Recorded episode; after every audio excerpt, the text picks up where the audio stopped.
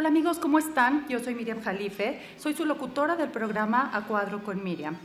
Y bueno, les doy la bienvenida nuevamente a esta nueva emisión. Me siento muy contenta de que me sigan todos los lunes a las 8 de la mañana por Promo Estéreo. L Digital. Solamente hacen clic en A Cuadro con Miriam, la del sombrerito rosita, y ahí encontrarán todos mis podcasts muy interesantes. Y bueno, sin más, y emocionadísima porque en esta ocasión me acompaña una persona muy especial para mí. Eh, un ser humano increíble, con el corazón enorme y bueno, ¿qué puedo decir? Eduardo Llamas, bienvenido. Muchas gracias, Miriam. No, qué, bonita presentación, la verdad. Pero es porque es Día de los Santos Inocentes, te lo estás vacilando. no, no, no, sería incapaz. No, muchas gracias, la verdad, padrísimo. Yo este, tengo un recuerdo maravilloso de la primera vez que te conocí, de la primera vez que te vi porque no te acabo de conocer. La verdad es que voy descubriendo nuevas facetas y cada una increíble. O sea, este, todo este tiempo siempre voy descubriendo algo padre. Hoy te veo como mamá, la verdad es que maravilloso esta faceta con tu hija preciosa aquí con nosotros. Eres un ser humano maravilloso, estoy muy contento y, me parece que fue este, una coincidencia maravillosa el que estemos aquí juntos. Oye, Lalo, yo siempre digo que las personas tarde o temprano nos encontramos. Sí. Y es por algo siempre. Siempre. Siempre por algún motivo, eh, pues nos cruzamos en los caminos, ¿cierto? Es cierto. Y cada persona eh, siempre deja algo en tu vida o en la vida de, cada persona, ¿no? Se queda. Yo creo que, que la vida, este, pues tiene, tiene algunas cosas que son eh, coincidencias, o sea, que son eventuales, que pasan, pero hay otras que te marcan, ¿no? Y que te dejan huella y que realmente hacen un parteaguas entre antes de conocer a esa persona y después de eso. Y tú eres de esas. Muchísimas gracias, Lalo. No, tú eres de esas personas que marca la vida de, la, de los demás y que además es maravilloso tenerte. Lalo, Mira, te agradezco todas tus palabras, pero realmente no quiero perder tiempo, Lalo, porque yo quiero conocer de ti. Por favor, quiero que nuestro público, nuestra audiencia sepa quién es Lalo Llamas. Por favor, y de tu boca lo queremos. Ok, bueno, pues mira, eh, Lalo Llamas de, chico, yo podría decir que hasta la secundaria, era una, una persona introvertida, muy deportista, me encantaba siempre el deporte, este, estudioso era el hijo que toda mamá quería tener y el niño que ningún niño quería ser. Porque era el típico niño medio nerdo, este, calladito, obediente, este, ya sabes, peinado relamido. no muy bueno en la escuela, eso sí, este, digamos que muy estándar, un, un niño de ocho, ¿no? Muy sano y, este, y así crecí. Y creo que a partir de que cambié de, a, la, a, la, Salle, que empecé en la prepa, empezó a cambiar mi vida, mi vida social y mi vida este, cultural empezó a, moverse de una forma muy diferente, porque eh, no, me separé de, de, mi hermano del alma, que era mi primo hermano, que él también era hijo único porque él tenía dos hermanas, y entonces crecíamos juntos, pero era una personalidad muy opacante, ¿no? El que estaba a un lado de él, lo, hacía chiquito, ¿no? Mi tío en ese entonces fue subsecretario de Agricultura este, tres sexenios y entonces era así como, oye, aquí hay de todo y acá no hay tanto, ¿no? Entonces era así como, como medio este, apantallante la vida de este, del tío y de mi primo. Este, y pues yo disfruté muchísimas cosas ahí con, con ellos. Mi tío me trató siempre como un hijo, la verdad es que una vida bien padre. No me hicieron falta hermanos. Pero, perdón, ¿qué quiere decir que te separaste?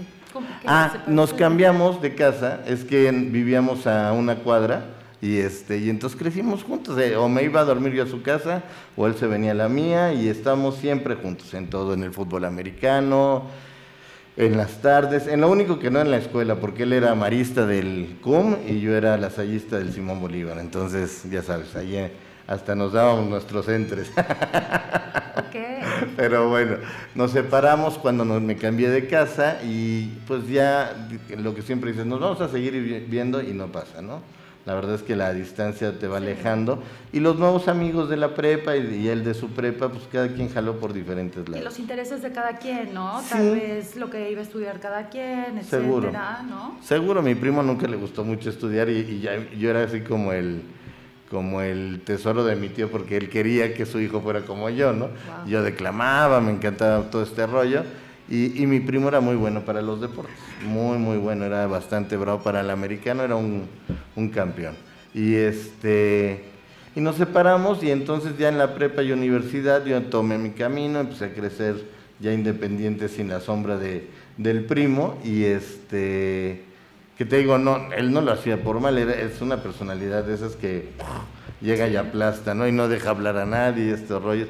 Y entonces este, yo empecé a hacer eh, una carrera medio política ahí con este en el Consejo de Alumnos de La Salle, empecé a crecer y siempre trabajé desde los 18 años, me gustó trabajar y estudiar. Y a partir de que empecé a estudiar lo que me gustaba, empecé a tener cada vez mejores calificaciones.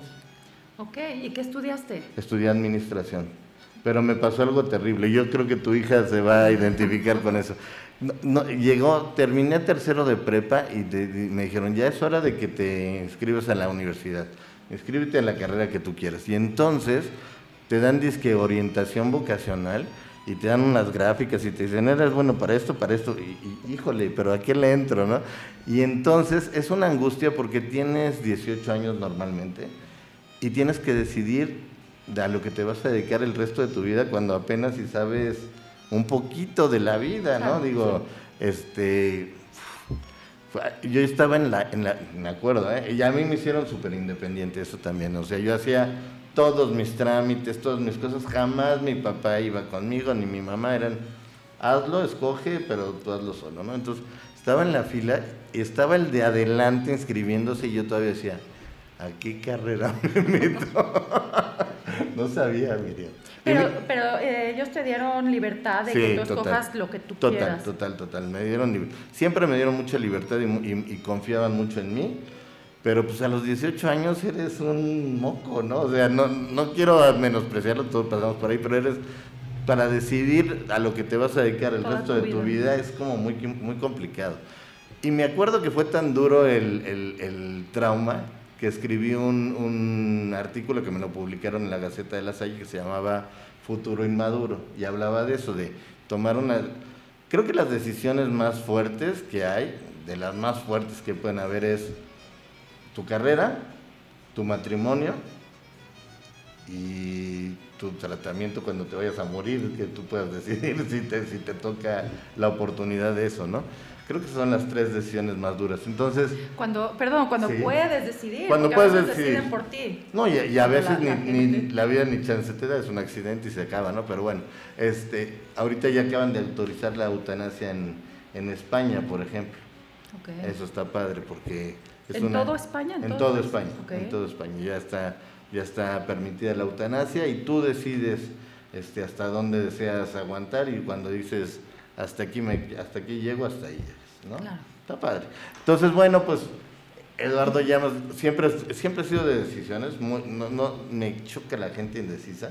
Yo decido las cosas y luego si las decidí mal, no importa. Pero tomaste una decisión. Pero tomas una decisión. Entonces te digo, estaba en la cola y esa es de las pocas veces que yo dije, ¿qué hago? Y entonces, administración, pues estaba hasta arriba porque estaba con A. y dije, esta ve de todo un cacho y ve de nada, ¿no? Entonces me metí a esa porque dije, en el Inter puedo decidir si es recursos humanos, finanzas, administración, este, contabilidad, lo que sea. Y entré a administración. Pero ¿cómo el camino te fue llevando a esto? Porque tú eres el director Sí. de LL Digital. Sí, que ahorita si pudiera regresar el tiempo, por supuesto que no hubiera estudiado administración, hubiera estudiado comunicación, Ok. pero ya no, ya no se dio. Entonces, yo lo que hice, y, y- y algo que me gusta mucho, y por eso me, me llena mucho la, la idea de la radio y la televisión, es que de verdad de todas las personas aprendes, ¿no? Entonces, me encanta el rollo cultural. Mi papá era andaluz, vino a México a los 30 años, pero era un cuate súper culto, súper, súper, súper culto.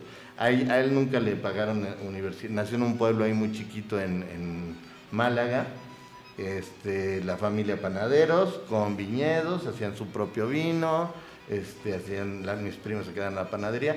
Pero mi papá siempre le quedó chiquito el pueblo, se fue a Madrid, quería ser piloto aviador, se metió a, ser, a tratar de ser piloto aviador, y ya que llevaba tres meses, lo subían al simulador y digo, le dijeron, apriete el botón verde y apretó el rojo. Y descubrió que era daltónico. a los 20 años de edad descubrió que era daltónico, cuando yo estaba en la Real Academia de Pilotos Aviadores de, Madrid y va para afuera. y siempre le encantaron los aviones, siempre su, su rollo. Y como no pudo volar en el aire, pues voló con la letra, ¿no? Y se volvió escritor, este, escribió muchísimo, tuvo una obra muy prolífera, pero sobre todo muy, muy, muy ligera, ¿no?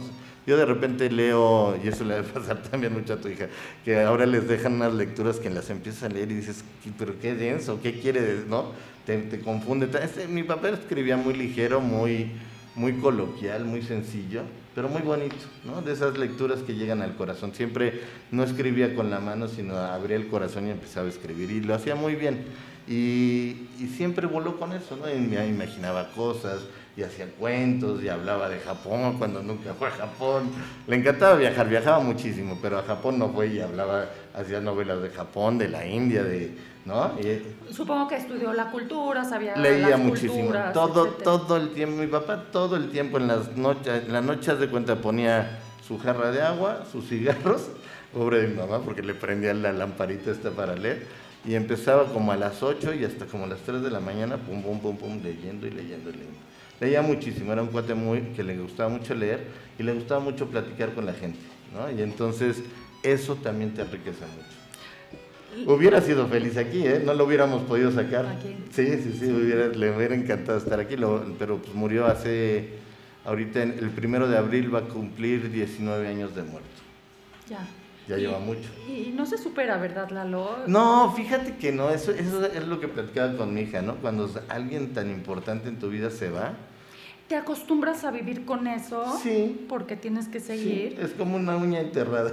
Pero es algo, es algo con lo que uno vive. Exacto. Fíjate, Lalo, si me permites te platico. Fíjate, mi papá, como hijo de inmigrantes, pues no tuvo muchos estudios, ¿no? Él, eh, me atrevo a decir que ni siquiera acabó la secundaria. Sin embargo, era una persona que sabía mucho porque él todos los días él, para empezar, estudiaba el diccionario, así como lo escuchas. él le gustaba aprender las palabras, todo. Porque venía de otra lengua. Sí, sí, sí. Bueno, él nació en México, pero él, fue, fue hijo de inmigrantes. Nació en México, en su casa si se hablaba otro idioma. Hablaba árabe. Árabe. Árabe, sí, de Siria. Entonces, em, sin embargo, era un libro abierto, mi papá. Él todas las noches, yo me acuerdo desde niña que yo, él llegaba de trabajar y todas las noches abría una enciclopedia, sabía, bueno, no tienes una idea qué cantidad de cosas. Y hasta el día de que falleció él, pues se acabó físicamente, pero mentalmente siempre estuvo entero y siempre con una sabiduría impresionante. ¿Qué, le pasó a tu padre? Bueno, murió de, de, viejo, ¿no? Ah, ahora, ¿de la edad? Pues sí, por la edad, pero se fue deteriorando, etcétera. No murió tan grande, digo, tenía 86 años, pero su estado físico se fue deteriorando. Mm.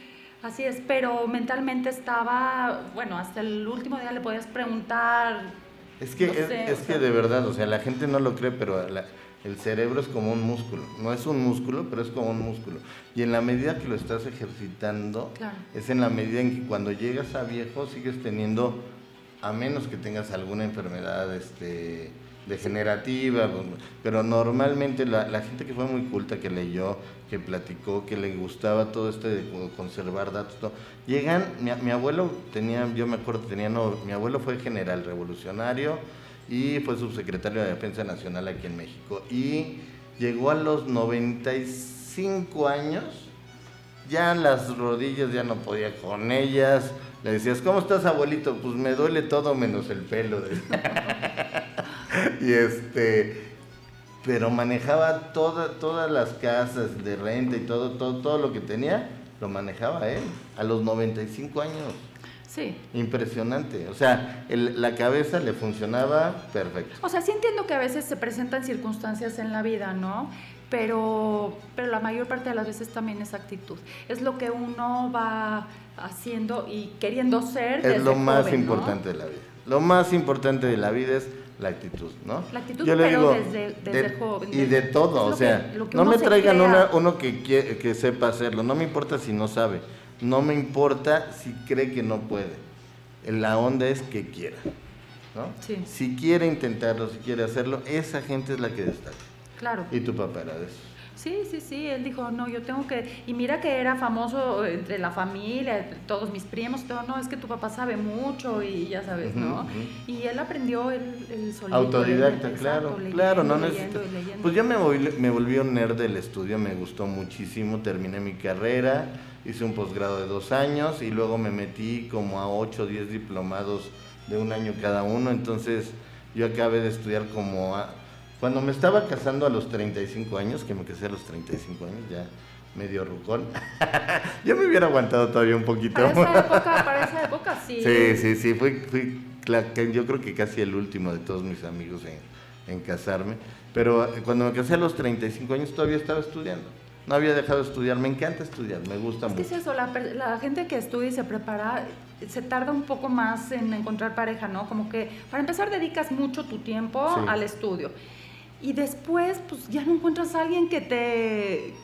¿no? Que, pues esté así como pareja. Oye, yo, yo, me dedicaba tres, yo me dedicaba tres cosas.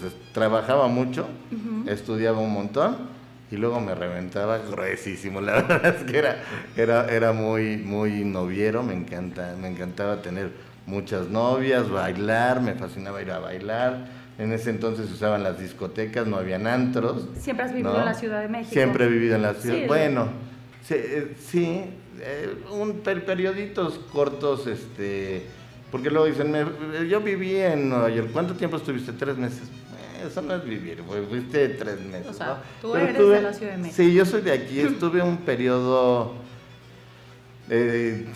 regular en España con mi familia allá, pero básicamente siempre en México.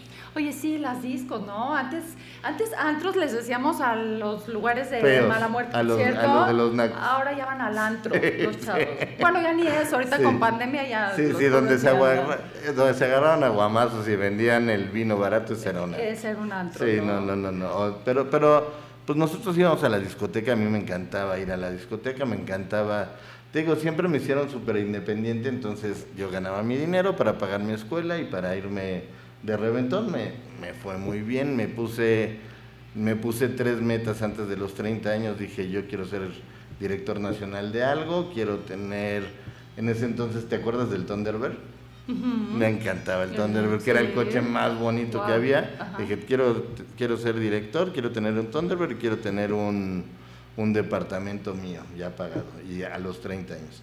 Eso en, esas, habían como diferentes metas, ¿no? En lo emocional, en lo familiar, pero en lo económico, que es, que es, lo que más fácil puedo compartir, esas eran como mis metas. ¿Y lo lograste, la Sí, gracias a Dios. ¿Director nacional en qué? En la Secretaría de Turismo a los 27 años.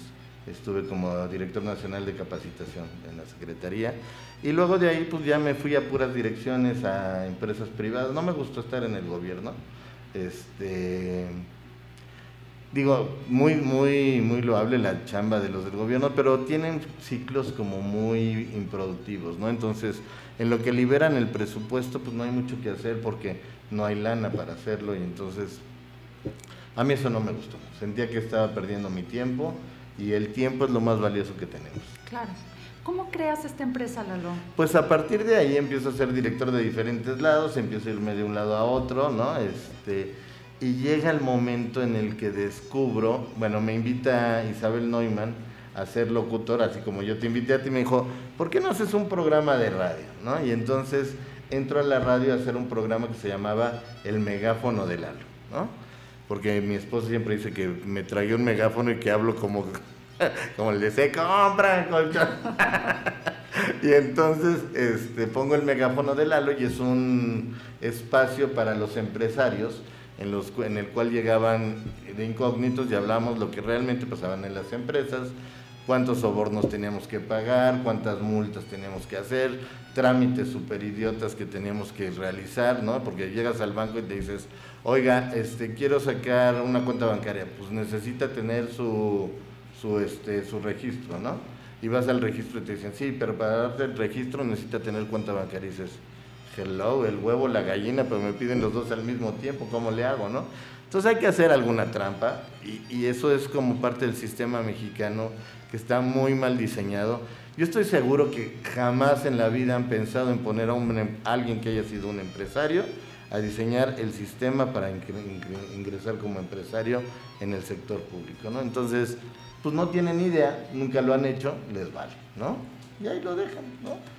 Y, este, y entonces entro ahí a, a hacer el megáfono de Lalo y después de casi un año me dicen que la estación va a desaparecer. Y entonces, pues yo que soy Lalo, soy, este, soy muy necio. ¿Qué estación? ¿Promo estéreo? No, no, no, no, no, era una estación de Veracruz. Este, yo hacía mi programa a distancia y este, íbamos muy bien, pero de repente, pues la dueña se peleó con no sé quién, se fueron los patrocinadores y decidió cerrar. Y entonces, pues yo me quedé con, imagínate que mañana te dicen cierran promo estéreo y dices, híjole, pues me gustaba tanto eso que hacía, era mi pasión. Y entonces en las noches yo pensaba, bueno, pues si no hay, si no puedo, nunca pensé en, en, este, en irme a otra estación. Dije, yo debería hacer una estación como esta, pero bien hecha, bien planeada. Y entonces me puse a pensar, me acostaba y decía, ¿cómo le puedo hacer? Y daba vueltas y vueltas y vueltas. Dije, ya sé, la, inspiración va a ser Radio Ibero. Radio Ibero, que era una estación donde los alumnos hacían la estación para no tener que pagar a los locutores y este rollo. Y entonces así nace Promo Estéreo como una estación universitaria. Firmo convenio con las 40 principales universidades de comunicación en el Valle de México, con los rectores. Para esto nos tardamos alrededor de nueve meses recabando esto Primero hablo con la señora que era la dueña de la estación anterior y le digo, oye, ¿no te incomoda si yo pongo una estación? No, yo ya no me voy a dedicar a esto, estoy harta, que no sé. Perfecto, pero ya tuve la cortesía, porque hay que ser agradecidos y hay que ser decentes, ¿no? Y este... Y entonces surge Promo Estéreo como una, como una estación universitaria, ¿no? O sea, puros alumnos de universidad. Ajá, hacían un concurso interno y cada universidad me mandaba tres proyectos. De esos tres proyectos yo escogía uno y era el que representaba a los demás. Y entonces concursaba la NAWAC contra la UNAM, contra el Politécnico, contra la Justo Sierra, contra la Salle, ¿no? Tenían una plataforma pareja, porque era la misma infraestructura y los mismos este, productores, pero pues, donde destacaban era por el contenido de sus programas. Y les iba diciendo el ranking y cómo iban. Y y se estaban dando durísimo, ¿no? Y en el Inter empezó a llegar alguien que dijo, oye, yo tengo un programa pues, contable, por ejemplo, me gustaría tener uno ahí. Ah, em, le, empezamos a llamar programas especializados. Y empezaron a entrar, a entrar, a entrar, a entrar. Y los alumnos crecieron y se titularon, terminaron la carrera y dijeron, quiero seguir, pero ya tengo mi empresa, entonces quiero que mi programa lo, lo sigo haciendo yo, pero lo patrocina mi empresa. Y todo ese concepto universitario se fue transformando a través del tiempo en algo más este, especializado, ¿no? La verdad es que nunca hemos buscado ser una, una empresa ni mercantilista, ni nada. Lo que buscamos es que se siga sosteniendo, siga creciendo, pero que tenga esa facilidad de darle los micrófonos a la gente que tiene y quiere algo quiere decir algo, ¿no? Que, tiene algo que aportar. Eso es lo Fíjate, Lalo, ahorita que mencionabas eh, acerca de tu papá que él escribía, eh, y dices que lo hacía con el corazón y que escribía cosas simples, ligeras. Sí, ligeras. Creo que los programas de radio ya son así, Lalo. Sí. Se hacen, es algo ligero. Ahora lo nuevo es hacer. ¿Verdad? Ya no es algo tan complicado ni tan eh, como cerrado, ¿no? Acartonado. Como este, cuando nosotros, tú y yo, nos acostumbramos a ver a, Jacobo Saludowski, ¿no? Siempre así. Buenas noches, ya llegó Paula y este y las noticias así, ¿no? A pu, pu, pu. Y era imposible, al, licenciado Saludowski era imposible salirse del esquema o bromear. Bromeó dos o tres veces en la vida y lo sacaron ahí. Era como, dijo, se rió el Jacobo de los equivocarte, era bueno, imposible bueno, equivocarte, bueno, ¿no? No, ahora corrige sobre la marcha. No, hombre, ahora sacan el teléfono y hablan y te atropellas. Y creo, creo que tiene también, a mí me gusta mucho, o sea, creo que es mucho más natural, mucho más auténtico, ¿no?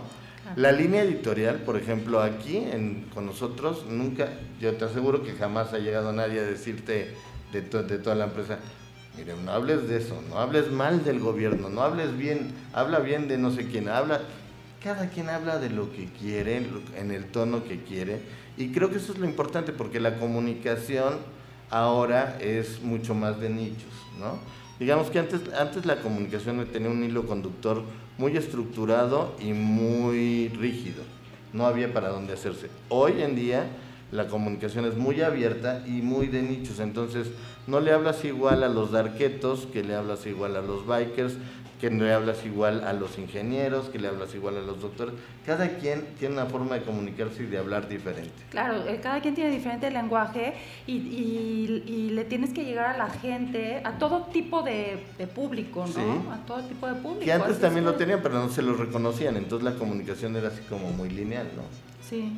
Sí, y muy, como tú dices, muy acartonada, muy, acartonada. muy, eh, muy estricta. No, sí, eh, y, hay más libertad de expresión y que cada quien se haga responsable de lo que dice, ¿cierto? Es cierto, y, yo creo que había mucho más antes de que empezara este, este sexenio, que lleva dos años, pues ya parecen 20, este, creo que ahorita estamos retrocediendo un poco en la libertad de expresión y eso está bien gacho porque la verdad es que ha costado muertes, ha costado muchísimas vidas de periodistas, de gente entregada a luchar por la, por la libertad de expresión. Creo que traíamos un avance súper importante y hoy, si no lo veo, avance no veo, yo creo que sí hay un freno, incluso un retroceso. Y no nada más en la libertad de expresión, Lalo, en muchísimas otras cosas, ¿no? retrocedimos, creo que retrocedimos como 40 años. pero, pero bueno, Lalo. Pero en, comunicaciones, yo, yo lo que veo es que los medios, o sea, antes tenía eh, tenías mucho más control porque había un, un, órgano rector central, que era la Secretaría de Comunicaciones y Transportes, que estaba regulada todavía, por encima de ella estaba la Secretaría de Gobernación. Entonces la Secretaría de Gobernación le decía a, a la Secretaría de Comunicaciones, estos son los parámetros en los que se debe mover y si alguien se sale, me lo quitas, ¿no?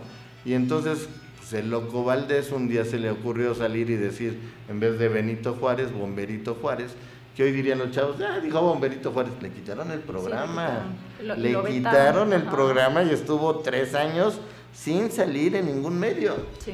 Tres años, o sea, dices, por decir Bomberito Juárez, ¿no? Bueno, este, digo, no está bien, pero no, pasa nada, ¿no? Claro. Sabes, creo que ahora la gente, o sea, no es que sea más inteligente, pero ya es más abierta, ¿no? Hay más apertura, hay, hay más... Em, inclusión, que me choca esta palabra de inclusión, porque todo por, eh, este, está incluido, ¿no? Por default. claro. simplemente eh, Cuando hay igualdad no hay que poner inclusión, si somos iguales, estamos iguales, ¿no? Exacto, pero también hay inclusión o, tolerancia en todos los temas, ¿no? Se aceptan pues ya muchísimos temas, etcétera, em, no hay censura ni tabús, ¿no? Como, como, sí. Sí, no, o sea, bueno, se disfraza un poquito todavía. Sí, sí, sí. sí pues hay al Lored y al, al, al Chumel y al Broso pues pregúntale si no les llegan ahí sus calambritos, ¿no? Sí. Claro que les hacen llegar sus calambritos, pero dentro de lo que tú dices, pues sí, sí, sí ha avanzado. la gente ya es más simple, Lalo, ya, ya los jóvenes, digo, cosas que a nosotros este, o sea, tenemos que guardar como ciertas reglas y eso a ellos ya se les hace ridículo. Sí, sí. Como eso de hablarle al papá de usted, híjole, bueno, pues todavía hay gente que le habla a usted, ¿no? Puede ser, ajá. Y dices, uy, no, pues eso hasta suena como anticuado, ¿no? Sí, sí, sí, o sí, cualquier tipo de cosas que le puedan decir a... Lo puedes ligar anticuado a ignorante y bueno, pues los amigos de Costa Rica este, que se hablan de usted van a decir, bueno, pues estos que les pasa si hablamos nosotros. La verdad es que creo... Eso ya es costumbre, perdón. Sí, pero creo que es como poner una barrera. O sea, la, la, verdad es que todos estos rollos de, de, de los rituales y de, y de el respeto hasta en la forma de hablar, pues también es una barrera para comunicarse. Sí, claro que vas a, si le hablas de usted a alguien, claro que va a ser una comunicación mucho más formal, pero por supuesto que no le vas a platicar cosas que le platicarías a tu amigo, ¿no? Sí, claro. Ahora a los suegros se les habla de tú, se les dice por su nombre, ¿no? A los papás de los amigos, etcétera. Bueno, los tiempos han cambiado y nos tenemos que adaptar. No hablemos de suegros, por favor. Porque es un tema que no me. Ya mi niña tiene 20 años y ya empiezo a oler a suegro y, híjole, no. No, no, no, la voy a extrañar cuando se vaya, entonces no quiero, quiero seguir pensando en mi niña chiquita. Pues sí, Lalo, pero ni modo, es la ley de la vida. No, y la disfruto en todas las etapas, la verdad está padre, está padre. Oye, Lalo, ¿y cómo creas, eh, volviendo a este tema, cómo creas la televisora? Bueno, empieza Promo Estéreo a crecer, empieza a diversificarse, se empieza a hacer gigantesca porque transmitíamos, te digo, 40 horas a la semana, luego 45, luego 50. Al final llegamos a transmitir pues desde las 8 de la mañana hasta las 12 de la noche, de lunes a domingo, ¿no? Teníamos programas grabados, este, y entonces dijimos, ¿sabes qué? Pues tenemos que dar un pasito para adelante, ¿no? Siempre, siempre vamos como un pasito adelante de nuestra competencia. Todo esto que ves de, del esquema administrativo y que hoy lo tienen muchísimas radiodifusoras y televisoras de digitales en México y en el mundo. Todo eso se creó aquí. No existía. Eso, eso es invento básicamente mío y del equipo, ¿no? Pero este, pero eso, toda esa forma de administrarse y de funcionar y de hacerlo autosustentable es una creación de aquí, ¿no? El, el, esquema tradicional como habían funcionado hasta antes de Promo Estéreo era este, yo contrato a los locutores, les pago, busco patrocinadores y de ahí todo es para mí, pero los locutores pues, tienen su sueldo y ya. Entonces podrías aspirar a ser locutor con tu sueldito y ya, ¿no? Y luego la parte ya de, de los patrocinadores, pues aquí, aquí el esquema es, pues nos convertimos en socios y cada que haya un patrocinador, la mitad es para ti, la mitad es para nosotros. Eso está bien padre porque hace que así es como ha crecido Promo Estéreo. Claro. Y sabes, eh, el ser eh, ahorita con la tecnología, no sé qué alcance tenga una estación de radio común. Creo que hasta a veces son locales nada más, ¿no? AM, bueno, primero, primero el alcance, ¿no? Todas las estaciones de AM o FM tienen un alcance que está delimitado por, por la potencia con la que transmiten y la posición de su antena. Por eso siempre encontrarás las antenas en posiciones altas porque en cuanto hay una, una barrera este, física, ya no pasa la, la, Las ondas. Entonces, normalmente, por ejemplo, una estación de AM no cubre todo el DF.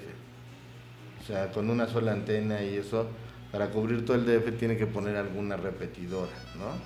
Entonces, este, la infraestructura y lo que eso implica es muy, muy caro. Entonces, tú agarras una zona y dices, por ejemplo, AM que está en sus últimos días porque va a desaparecer. AM dice, pues yo voy a transmitir en la zona metropolitana del Distrito Federal. Y para eso pues genera toda una infraestructura, pero si tú te vas a la carretera Cuernavaca ya no lo vas a escuchar. Claro. Y esto, nosotros trascendemos fronteras, Lalo, con esto es radio por internet. Nos escuchan en cualquier parte del mundo que haya internet. Ajá. Sí, fíjate la ventaja, eh, y bueno, lo he mencionado en algunos programas, Claro que hemos vivido tiempos muy difíciles con esto de la pandemia, pero también eh, se nos abrieron puertas. Claro que Promo funcionaba por internet mucho antes de esto, pero el poder transmitir, por ejemplo, a veces yo hago los programas por, por Zoom, etcétera, y no nada más. fíjate, eh, tuve a. Eh, es familiar de los fundadores del Circo Ataide entonces eh, le dije, oye, pues la ventaja de que ahorita lo presentes en streaming, el circo, es que no nada más va la gente de la colonia, ni la gente del pueblo, ni la gente local. La gente del mundo. Esto ya, exacto, aquí te ven en todo el mundo, ¿no? Y además, bueno, e, esa es una, una gran ventaja, es la cobertura, otra es la calidad del audio, ¿no? Porque pues, tú te acuerdas cuando ibas en el coche ibas oyendo tu música y... Ah, sí. Este, por, lo mismo, por lo mismo, por la interferencia, pero además de eso, este, de la calidad de audio, de la cobertura, pues la, la, posibilidad de poderlo escuchar fuera del tiempo en el que se transmite. Si tú no te conectabas a las 9 de la mañana a escuchar el programa de este, Maxine Woodside en, en la radio, ya no lo oías, ¿no? Ya no había forma. Ahora con los podcasts, con esta parte de los podcasts, la verdad es que es increíble porque pueden pasar cinco años y decir, oye, me acuerdo que hubo una, un programa donde Miriam habló sobre las relaciones maritales y a mí me interesa ahorita saber eso. Lo busco y lo escucho, ¿no? Y eso, eso es maravilloso porque te da el poder de decisión de qué escuchar cuando tú quieras escucharlo, donde lo quieras escuchar. Pero otra cosa adicional es no me lo tengo que echar de corrido. Si de repente lo estoy oyendo y te grita tu mamá, sube a recoger tu cuarto. Le pones pausa, sube, recoges el cuarto y luego lo sigues. Claro. ¿No? Sí, sí, sí. Fíjate, esto, bueno, cada día... Revoluciona. Sí. sí. Y ya nos quedamos atrás. Si sabemos lo de ayer, ya estamos atrasados, ¿no? Eh, eso es lo que siempre estamos aquí buscando. ¿Cómo hacemos algo más? ¿Cómo estamos en algo más? Entonces, de repente descubrimos que pues que había en las redes sociales, nos subimos a las redes sociales, pero luego vimos que no solo estaban las redes sociales, sino que habían un montón de redes sociales, entonces dijimos ahí en la tele, pues vamos a estar en ese montón de redes sociales, y estamos en 11 redes sociales. Lalo, eres una persona que siempre está innovando, que siempre estás sonriendo, siempre estás contento, Lalo. Nunca te he visto, eh, seguramente sí tendrás preocupaciones, etcétera pero quiero saber qué te motiva, qué te levanta todos los días, Lalo. Bueno, preocupaciones normalmente no tengo, porque no, normalmente no me preocupo, me ocupo. O sea, si hay algo que hacer, se hace. Y se hace lo mejor que se puede. Y si te rebasó, tú te quedas con la satisfacción de que hiciste lo mejor que podías y nadie puede hacer más que lo que puede hacer, ¿no? Entonces, pues, hasta ahí. Preocuparse, me gustó muchísimo una frase que escuché alguna vez de mi amigo Chocolate y la tengo súper grabada que es preocuparse es traer un posible dolor del futuro al presente y hacerlo realidad. Entonces, traer un dolor de algo que todavía no, ha pasado, que no sabes si va a pasar, pero tú lo sufres desde ahora. Eso no, conmigo no, no va, ¿no? Entonces, me quito eso, me encanta lo que hago, tengo una vida maravillosa, le digo siempre a mi esposa, híjole, de verdad que tenemos mucho más de lo que necesitamos, ¿no? Soy una persona poco pretenciosa, la verdad es que este rollo de los lujos, los coches, claro que me gusta. no, tú quieres andar en China para en trajiner, no, claro que no, pero no es algo que me llene, no, no, es algo ni que me quite ni que me ponga, si está qué bueno y si no está no pasa nada. Lo que me encanta es convivir con la gente y aprender. Entonces, creo que estoy en el lugar más adecuado. soy una persona, la felicidad es una decisión de vida, no es algo que dependa de lo de afuera. Entonces yo he decidido ser feliz desde hace mucho y lo soy. Soy muy feliz, me encanta. Nunca, nunca, nunca le hago daño a alguien intencionalmente. Si se lo hago sin querer y me entero, voy y pido una disculpa, pero trato de no hacer daño a nadie. Busco siempre, prefiero que digan, ay, te vieron la cara y eres un idiota y, este, y, que la gente crea que lo soy, porque no lo soy, pero este... Es porque tú así lo decidiste, Yo lo decidiste que así manejar las cosas. Me chocan los gandallas, la gente que va haciendo gandalla por la vida y pasando encima de los demás, no, no, no va conmigo. Y cuando encuentro gente de esa, lo único que hago es tratar de alejarlo. O sea, no, no creo que ni valga la pena intentar cambiarlos. Mucho tiempo quise cambiarlos y descubrí que dentro de ese proceso de intentar cambiarlos sacrificaba una parte importante de mi tiempo, de, mi felicidad, que podía ser aplicada a otra gente que sí lo iba a, utilizar. entonces cuando veo a alguien así, la verdad es que procuro alejarme o, o, lo alejo o me alejo yo de él o el que se aleje de mí, pero no, no me rodeo de eso. Entonces creo que hoy por eso la gran familia Promo Estéreo, Orbe Network que tenemos aquí es una familia Dorremí México y Gesey. Este es una familia de gente buena onda, buena vibra, que trae un rollo que realmente quiere compartir con los demás y que es bueno, ¿no? Eh, desde que lo fundé yo la empresa, dije, las fundaciones y la gente que esté dedicada a ayudar, que no pague. Oye, pero es un negocio. si es un negocio, claro que buscamos que sea un negocio. Hay que vivir de algo, pero pues es más importante ayudar a la gente, ¿no? Tenemos un programa de las niñas con cáncer, tenemos un programa de cáncer de mama, tenemos programas de niñas de mujeres abusadas, tenemos este un programa de pueblos indígenas, todos esos entran, no tienen que pagar nada porque es suficiente, suficiente este, bronca tienen ellos en la vida para conseguir recursos, que les hagan caso, ¿no? Yo creo que ya tienen muchas broncas para que vengan aquí y les diga, sí te ayudo, pero te cobro.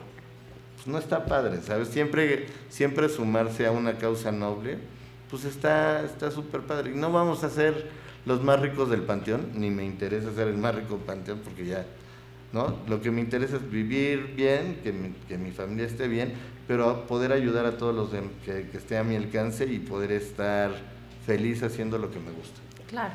Lalo, pues em, este es el, el, último programa del 2020, porque bueno, en 2021 entraremos con todo, ¿no? Eh, ¿Qué te dejó este 2020? Y se nos acaba el tiempo, Lalo, rapidísimo.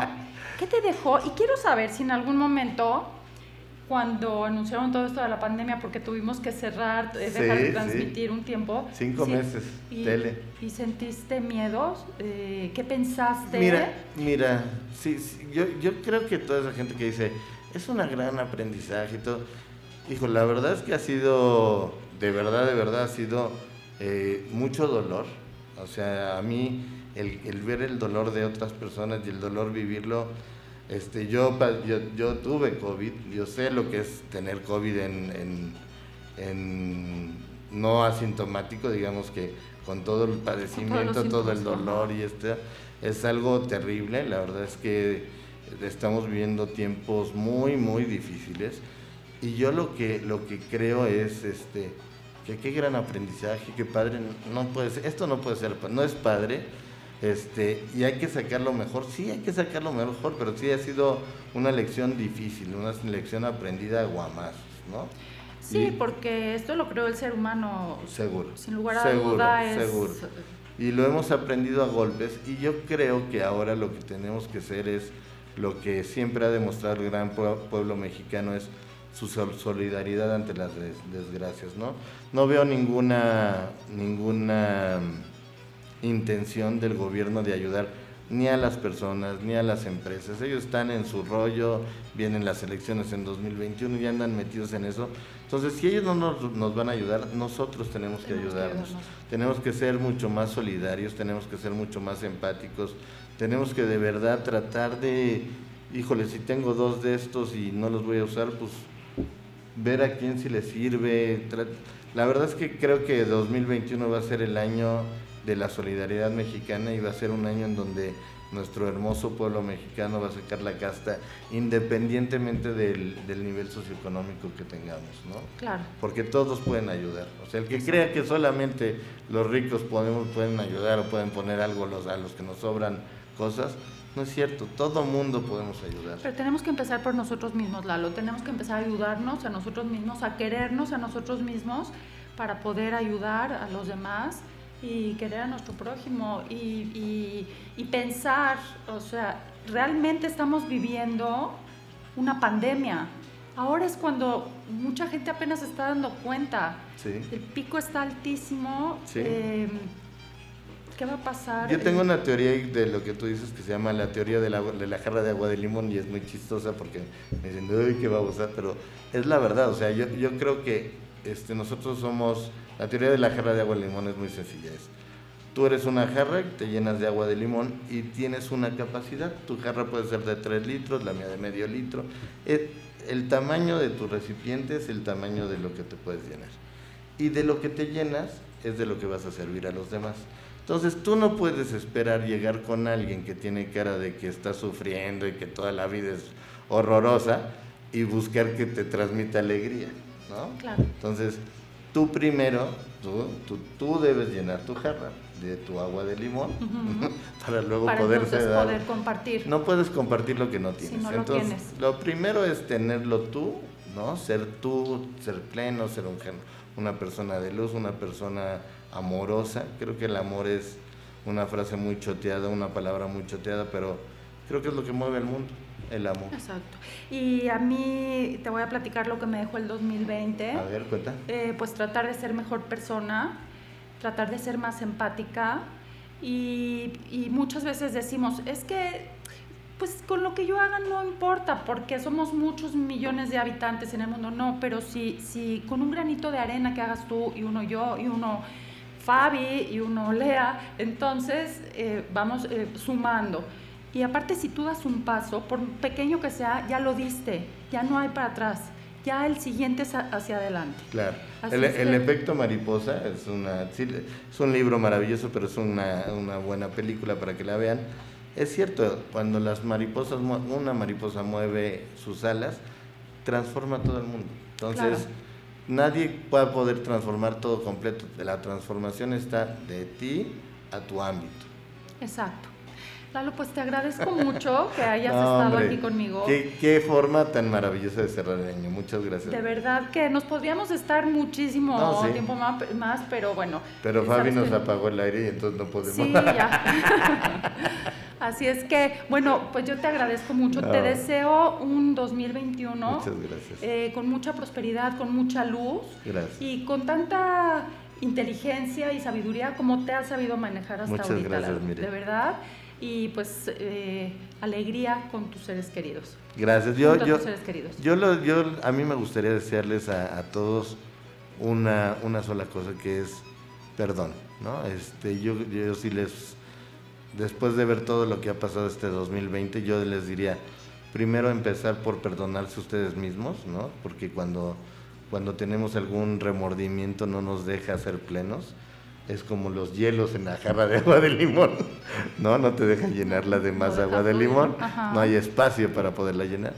Luego, perdón hacia los que les ofendieron, hacia los que les hicieron algo, y perdonarlos de verdad. O sea, yo este, creo que el perdón es, algo bien importante porque vas como cargando, cuando tienes rencor hacia alguien que te hizo algo, es como ir, como ir cargando una piedra. Y vas caminando, pero la vas cargando.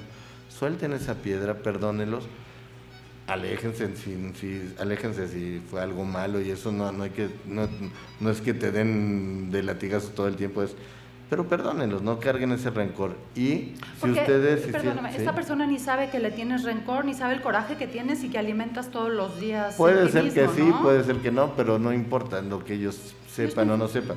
Lo que importa es lo que tú traes. Ajá. Y lo último es, este, si ustedes sienten que hicieron algo malo a alguien, no importa que el otro no lo sienta, pídanle perdón. Límpiense de esa parte, porque es como una mancha en una hoja blanca. La verdad es que hay que quitarla. Y yo eso es lo que diría en este año tan difícil que pasamos 2020, para el 21 no, 2021 empezar con el perdón, el perdón en ah, esos tres años. Y, perdóname que insista en esto, pero debemos de empezar por nosotros mismos. Seguro. Y debemos de empezar por perdonarnos a Ese es el primero, perdónate tú. Perdónate y entonces... Yo me voy a perdonar uno que no me he podido perdonar, este, de las pocas cosas que no me he podido perdonar fue la última noche que estuvo mi papá vivo. Este, yo llevaba 10 meses de estar, todas las madrugadas me hablaba y iba y iba y entonces ya traía unas broncas ahí con mi esposa porque trabajábamos y la última noche que me habló, yo no sabía que era la última noche, pero Dije, ya, pues háblenle a una enfermera, porque a mí, pues ahí tienen dinero. ¿Para qué quieren el dinero si no para que los atiendan? ¿Por qué me tienen que estar llamando a mí? Y me porté súper grosero. Es condición humana, Lalo. Eso es condición humana. Lo sé, lo sé, me lo han dicho 20 veces, pero no me lo podía perdonar. Hoy me lo perdono. Hoy me lo perdono y voy a empezar el 2021 sin ese, que ese era el último que me faltaba como para para poder estar limpio del perdón y, lo voy a hacer. Bueno, pues ustedes tienen hasta un día del perdón, ¿no? Sí, Yom Kippur, pero es hasta septiembre. No, lo sé, lo sé, lo sé, lo sé, sé, que no es ahora. no, y hay que sentirlo realmente. No, no, yo... El arrepentimiento.